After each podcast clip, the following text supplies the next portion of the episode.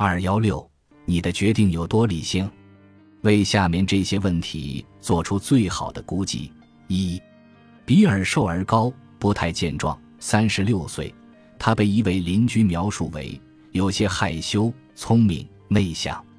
他乐于助人，整洁，喜欢秩序和结构。比尔更有可能是售货员还是图书管理员。二，假定你在拉斯维加斯进行着赌博之旅，昨晚你在老虎机上赢了一千美元，你明天会比平时赌的更多吗？昨晚你发现你的储蓄账户上的钱比你想象中多了一千美元，你明天会比平时赌的更多吗？三，你走进一家商店去买一台便携式收录机，售价为五十美元。你发现一则广告上说，同样的物品在十个街区远的一家店里只卖二十五美元。好，就是它了。你走进一家商店去买一台电脑，售价为两千五百四十五美元。同样的电脑在是十个街区远的一家店里，两千五百二十美元就能买到。你愿意费这个事走十个街区吗？典型性启发是，对某一事件进行概率估计，不仅会受该事件的一体取性的影响，还会受其典型性的影响。典型性是指事件与总体的本质属性的相似程度。来看下面这个的例子，它来自卡尼曼和特维尔斯基的一个研究。每一轮游戏，二十粒弹子随机分配给五个孩子。阿兰、本、卡尔、丹和埃德，看下面这个分配方式，你的答案是什么？如果你选择一类，你的答案和大多数实验参与者的一样，当然也就是错的。当参与者读到“随机”这个单词时，他们显然形成了这样一种印象：分配方式是相当没有规律或者随意的。当他们被要求对一类和二类进行估计时，他们认为第二种分配方式太有规律了，不太像随机现象。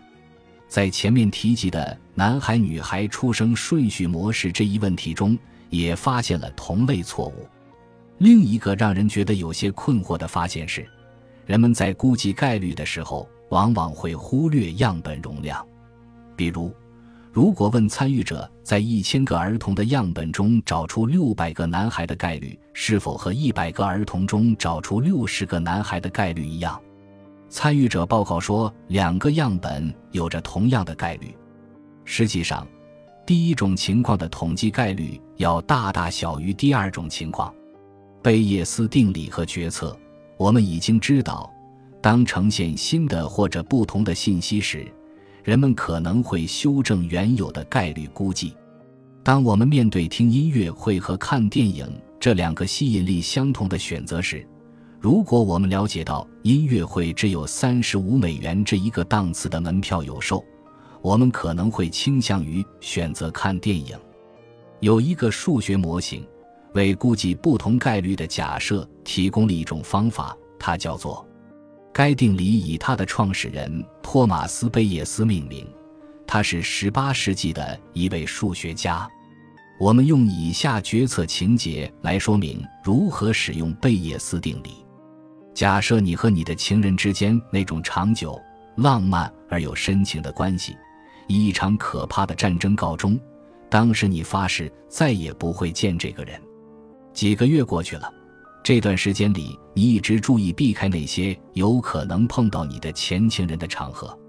你们俩共同的一位朋友邀请你去参加一个盛大的聚会，去还是不去？你要根据前情人会参加的概率做出决定。对整个情况考虑一番后，你得出结论：这位朋友也许不会傻乎乎的同时邀请你们两个。此外，根据以往相似情况的经验，你可以估计出偶遇的概率可能是二十次中有一次。这一假设可以用如下数学等式来表示：这个等式读作该假设的概率等于百分之五。这一假设建立在先验概率的基础上。与此相对立的假设，也就是你的前情人不参加聚会的概率，可以用如下方式表述。这个等式读作该假设不发生的概率是百分之九十五。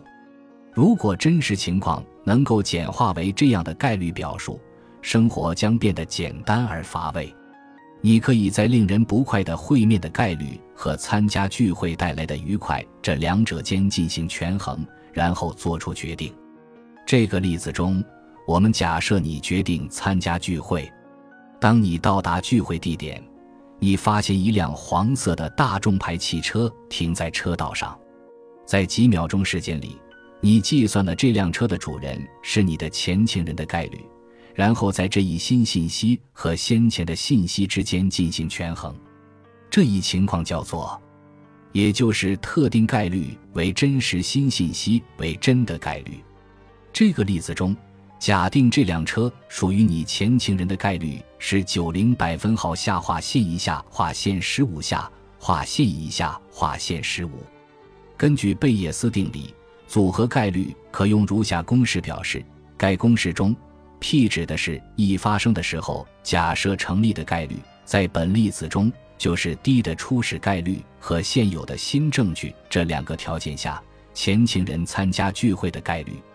P 表示的是 H 成立的条件下意为真的概率，P 是初始假设的概率，P 和 P 表示事件不会发生的概率等于百分之九十，P 等于百分之五，P 等于百分之十，P 等于百分之九十五。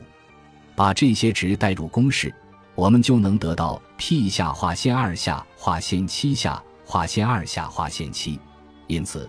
根据这个模型，聚会上不愉快会面的概率是三次中会有一次。根据这些概率，然后再根据你对这种可能的会面的厌恶程度和参加聚会的愉快程度，你现在可以做出一个经过深思熟虑的决定。本集播放完毕，感谢您的收听，喜欢请订阅加关注，主页有更多精彩内容。